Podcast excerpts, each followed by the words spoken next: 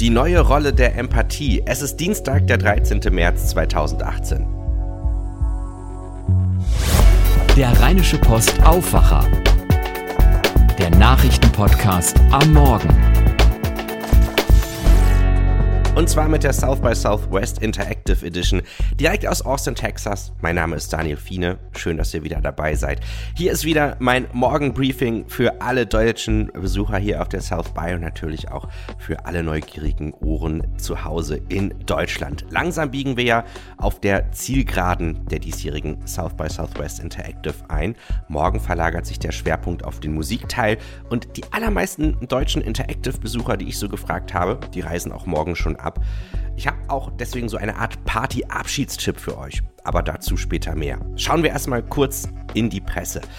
Gestern war er da und das ist auch heute Thema. Londons Bürgermeister Shadi Khan droht der South by Southwest mit dem NetzDG. Das bespricht die FAZ, während das Handelsblatt sich deutsche Startups anschaut, die auf der South by Southwest durchstarten wollen. Horizont Net schreibt, SXSW wie ein Jahrmarkt ohne Karussell, aber mit künstlicher Intelligenz. Eine Company, die diesem Jahr hier am wenigsten gut wegkommt, ist Facebook. Warum? Das hört ihr jetzt. Kommen wir nämlich zu unserem Rückblick auf das, was bisher geschah. Da habe ich etwas angestellt und ähm, da muss ich sagen, das sollte man sich zweimal überlegen, aber es ist in diesem Fall gut ausgegangen. Ich habe nämlich gleich zwei Chefredakteure zum Gespräch eingeladen. Oha, aber zwei tolle. Luca Caracciola ist Chefredakteur der Printausgabe der T3N und Stefan Dörner leitet t3n.de und ich habe auch von Ihnen wissen wollen, was Sie denn hier so persönlich inspiriert hat. Luca hat mir als erstes von seinem Interview berichtet, welches er mit der Zukunftsforscherin Amy Webb geführt hat. Äh, der Westworld-Produzent, der war ja auch auf einem Panel hier, wo, das Panel, wo Elon Musk dann aufgetaucht ist und alle gejubelt haben. Also nicht das QA, sondern das Panel am Tag davor. Und der Westworld-Panel, sie haben dann auch ein bisschen über KI gesprochen in dem Panel und ähm, der Produzent hat gesagt, ähm, when we when we mess up with AI like we messed up with social media, then we are doomed. Ja, also damit habe ich sie konfrontiert und sie hat gesagt, das ist schon der Fall. Also we, we mess up with AI. Also was heißt das? Sie sagt, dass wir die Daten, die wir in die KI-Systeme ähm, äh, speisen, um sie, um die KI zu trainieren, ähm, schon dermaßen vorkategorisiert ist, beispielsweise mit Vorurteilen, also Bias haben, ähm, dass wir äh, Systeme bauen, die eben nicht neutral sind. Nun kann man sich fragen, was sind neutrale Daten, das ist sowieso schwierig, aber die schon dermaßen vorsortiert und vorkategorisiert sind, ähm, dass wir auf eine Welt zu steuern, die eben alles andere als neutral ist. Bietet sie eine Lösung an? Nein, sie hatte auch gesagt, schwierig natürlich. Was sie gesagt hat, ist, äh, wir müssen viel mehr auf äh, Transparenz achten, also immer auch ganz klar sagen, ähm, was sind da für Forscher beteiligt, was waren die Annahmen, wo kommen die Daten her und so weiter und so fort. Und sie hat tatsächlich das Wort äh, Regulierung in den Mund genommen. Das fiel auch oft hier, ne? Ich weiß nicht, habt ihr es auch öfter gehört? Ja. ja. definitiv. Also das, das, das fand ich schon äh, ziemlich beeindruckend. Und ich glaube, das ist auch die größte Angst von Facebook, ähm, wie, dass, sie, dass sie wirklich reguliert werden, ähm, dass da das, das Netzwerkdurchsetzungsgesetz erstmal so der Anfang für, für, für sie da war. Ähm, das ist ganz, ganz, ganz gut. Und äh, Luca, du hast mir gesagt, dass du auch dich mit dem Thema Empathie beschäftigt hast. Das ist für mich auch eins der Themen hier auf der South by. Ich wurde äh, von einem Lautsprecher angezeigt, das erste Mal von der Technik. Ich habe den HomePod nämlich ausprobiert von Apple und Siri, als ich gefragt hatte, äh, erzähl mir mal einen Witz, hat sie gesagt, I can't, I always forget the punchline. Und da dachte ich so, oh, das war jetzt aber schnippisch. Und da, da war mir das Gerät, obwohl es Top-Qualität ist, mega unsympathisch. Und ich glaube, ähm, dass wir künftig Technik nicht nur nach, ihrem, äh, nach der Akkuleistung, der Prozessorleistung beurteilen, sondern auch, wie sie mit uns umgeht. Ähm, so, also ich glaube, das ist auch so, so ein Aspekt, so, äh, der, der auch, glaube ich, an Entwickler neue Herausforderungen stellt. Ähm, aber wie ist dir im Bereich äh, äh, hier, hier auf der South by äh, das Thema Empathie begegnet? Ja, ich war auf einem Panel, das hieß äh, Empathy as the New Tech Superpower und da ging es eben darum, dass Empathie auch ein Wirtschaftsfaktor ist in Unternehmen. Also wenn man äh, Empathieforscher vielleicht hat oder Leute, die sich damit auskennen ähm, und die Kunden ganz anders in den Blick nehmen, also vielleicht genau wissen, was sie für Nutzungsszenarien gerade haben, was sie für Wünsche und Bedürfnisse haben, also vers wirklich verstehen wollen, äh, was, wie der Kunde tickt und warum er bestimmte Bedürfnisse hat, dann sie halt, dass sie dann halt viel bessere Produkte bauen und dass sie dann im Endeffekt effizienter sind ähm, und dass das immer wichtiger werden wird und ähm, aber auch im Bereich VR gab es ein Beispiel, da wurde eine Studie zitiert, dass ähm, Leute, die diese VR-Experiences benutzt haben, es ging um Spenden, einfach 50% mehr gespendet haben als Leute, die das nicht getan haben. Ähm, es wird auch immer bei VR von The Empathy Machine gesprochen. Und generell äh, Empathie als in Zukunft eine wichtige Schlüsselqualifikation vieler Unternehmen. Vielleicht wird das sogar im Berufsfeld, weil wenn wir uns anschauen, was äh, gerade Facebook und die anderen Social Media, Media Plattformen an Entwicklungen hinter sich haben und wo wir da jetzt stehen und diese Unzufriedenheit herrscht, da glaube ich auch, äh, dass Empathie ein Schlüsselwert sein kann, vielleicht diese Plattform wieder ein Stück weit menschlicher zu machen. Einmal, dass wir selbst empathischer sind und überlegen, schreibe ich das vielleicht so? Was löst das bei meinem Gegenüber aus? Aber vielleicht auch, dass diese Plattformen empathischer werden und überlegen, was sie eigentlich anrichten mit ihren Technologien. Stefan, du hast dich mit einem, einem anderen Kapitel beschäftigt, nämlich mit dem Thema Blockchain. Ähm, ich habe mit dem Thema Blockchain ähm, mich die, die, diesmal bei der South by gar nicht beschäftigt. Äh, vielleicht kannst du mir da jetzt noch so einen kleinen Crashkurs geben. Ja, sehr gerne. Also die allermeisten, die von Blockchain hören, denken ja an Bitcoin, weil Bitcoin ist die bekannteste Blockchain ja. und dann denken sie auch direkt an Spekulation und äh, wie viel der Bitcoin jetzt wert ist und so weiter. Und das ist aber ja nicht das Interessante an der Blockchain, sondern das Interessante an der Blockchain ist eigentlich die Technologie dahinter. Und äh, ich habe mir so einen kleinen Blockchain-Schwerpunkt gesetzt auf der South by. Ich habe unter anderem einen Vortrag gesehen von dem Ethereum-Mitgründer. Ethereum ist die zweitbekannteste Blockchain nach Bitcoin und kann aber auch viel mehr. Also da kann man zum Beispiel auch so smarte Verträge rüber machen. Und ähm, der Mitgründer ist natürlich klar ein ganz großer Verfechter der Blockchain und denkt halt, dass sie wirklich die Welt verändern wird. Und zwar also ganz, ganz grundlegend, wie Wirtschaft funktioniert und dass sie eigentlich diese großen Plattformen, die wir aktuell im Internet haben, also man spricht ja von der GAFA-Ökonomie, also Google, Apple, Facebook und Amazon, dass sie das ein Stück weit ablösen könnte. Ähm, und das ist natürlich eine ganz große Wette auf die Zukunft. Ein bisschen praktischer beschäftigt sich damit jetzt die aktuelle Wirtschaft, also die Finanzinstitutionen, Banken, äh, DHL zum Beispiel auch, setzt auf eine Blockchain für Logistik. Also überall da, wo es eigentlich um robuste Datenbanken geht, da wird Blockchain-Technologie auch schon heute eingesetzt. Muss es denn dieses Entweder-Oder sein? Also, dass, dass du sagst jetzt äh, äh, entweder große Plattform oder äh, Blockchain? Also, frage ich mich so. Ähm, das kann durchaus nebeneinander her existieren, glaube ich. Wobei natürlich äh, der große Traum der Blockchain-Anhänger ist, dass diese Plattformen nicht mehr ganz so viel Gewinne abschöpfen. Also momentan ist ja einfach so, ähm, wenn einmal so ein Plattform-Player existiert, dann bestimmt er einfach die Regeln, zum Beispiel Amazon, ne, die Regeln für den Marktplatz, und dann sind alle dem unterworfen und am Ende bleibt auch ein großer Teil der Gewinne bei der Plattform hängen. Äh, Phil Lubin zum Beispiel hat auch das Thema Musik genannt. Da gibt es ja inzwischen auch noch so vier große, große Labels, die irgendwie alles vereinen und im Grunde die Regeln bestimmen.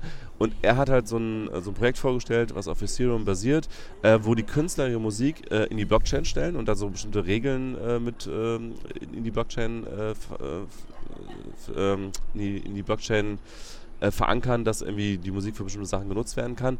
Und dann zahlen die Kunden direkt an den Musiker und nicht mehr über ein Label. Und das ist also die große Vision dahinter, dass die Leute sagen, ähm, diese Plattformen, die schöpfen nicht mehr die ganzen Gewinne ab, sondern das geht direkt von den äh, Kunden zu den Prozenten. Mittelmann AD. Ähm, was waren eure Aha-Momente, wo ihr gesagt habt, so, boah, da hätte ich jetzt nicht dran gedacht? Ich hatte einen Aha-Moment, als ich den äh, Vortrag von Richard äh, Sorch, Sorcher gesehen habe. Das ist der Chefwissenschaftler von Salesforce. Und der hat einen sehr guten Talk gehalten über KI und Künstliche Intelligenz. Und ähm, da spielen natürlich auch Roboter eine gewisse Rolle. Und er hat gesagt, die Robotertechnologie ist, ist viel weniger weit, als viele denken, weil wir kennen diese ganzen fancy Videos von Boston Dynamics mit diesen Robotern, die irgendwelchen Salto rückwärts machen und sowas alles. Und ähm, was halt die allermeisten nicht wissen, diese Roboter sind ferngesteuert. Nein. ja, also es gab einige Haarmomente im Publikum. Äh, tatsächlich. Also äh, schlau sind die nicht. Die sind mechanisch, die mechanische Intelligenz ist hoch, denn sie muss ja diese Bewegung erstmal hinbekommen. Aber die Koordination der Bewegung macht wirklich ein Mensch. Also das heißt, die, die eigentliche Intelligenz ist da lange nicht so weit, wie man mhm. äh, landläufig vielleicht denken könnte. Luca, was war dein Oha, Aha? Oh, Oha-Moment. Ja, Oha trifft eigentlich ganz gut. Ich war in einem Facebook-Panel und da war die äh, News-Chefin von Facebook vertreten und ich habe etwas erlebt, was ich nicht erwartet hätte, nämlich dass äh, sie dermaßen angegangen wurde von einem CNN-Reporter, der nicht der Moderator war, sondern einfach mit dem Panel war und ihr wirklich ganz klar gesagt hat, in harscher Stimme, ähm, you fucked up, you really fucked up. Und das sind Dinge, die man so vielleicht hier in den USA nicht erwarten würde.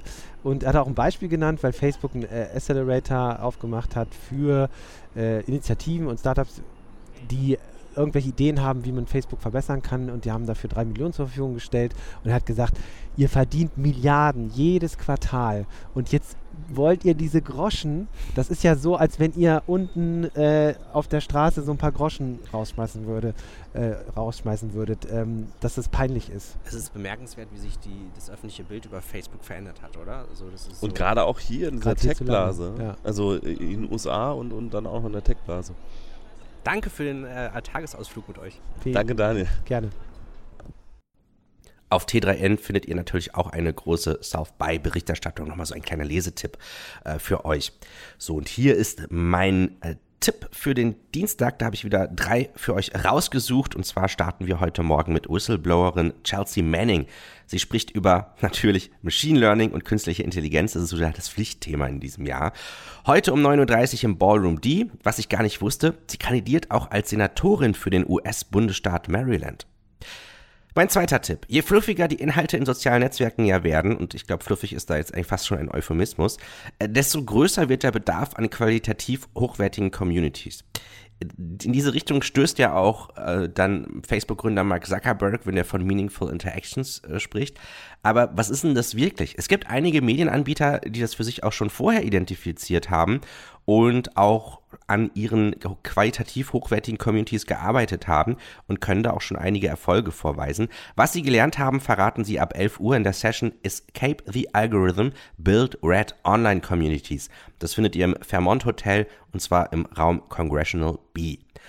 Um 17 Uhr gibt es eine kleine Tradition bei der South by Southwest, die heißt in diesem Jahr Disrupting Dystopia, The Bruce Sterling Talk. Der Science-Fiction-Autor Bruce Sterling, der rechnet jährlich hier ab und rentet gegen alles, was ihn stört. Das ist immer sehr inspirierend und das könnt ihr heute um 17 Uhr im Ballroom EFG im Convention Center hören. Hat jemand Abschiedsparty gesagt? Ja, mir wurde eine Party gestern sehr empfohlen, die sich tatsächlich sehr gut anhört. Und im letzten Jahr war das eine tolle Gartenparty. Heute gibt es einen Location-Wechsel, aber mit so viel Vorschusslorbeeren reiche ich das einfach mal an euch weiter, denn es ist die Party von unserem Nachbarland, die Schweiz, mit Raclette und mit Musik und auch mit Augmented Reality, Virtual Reality. Switzerland meets Austin, a taste of Swiss Immersion. Und zwar das Ganze im Palm Door auf der 6th Street heute, äh, und zwar 508 East 6th Street.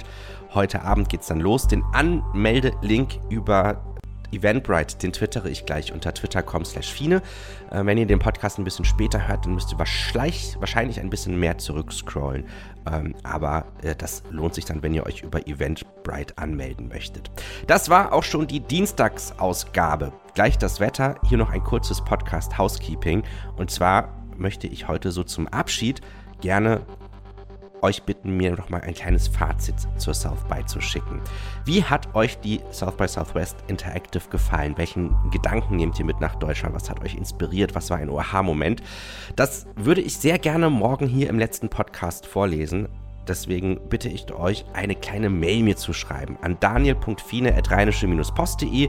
Ihr könnt mich auch antwittern unter @fine, schreibt sich wie Pine nur mit F, oder natürlich per Facebook als Direktnachricht oder als Kommentar unter dem Live-Video. Alles kein Problem, würde ich mich sehr freuen, wenn wir da so eine gemeinsame Abschiedsrunde machen.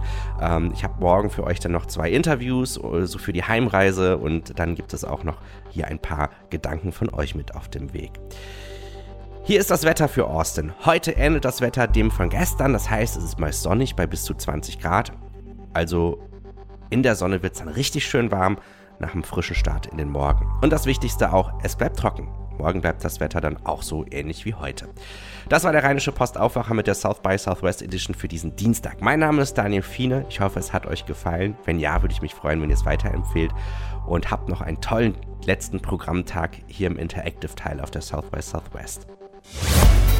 Mehr bei uns im Netz www.rp-online.de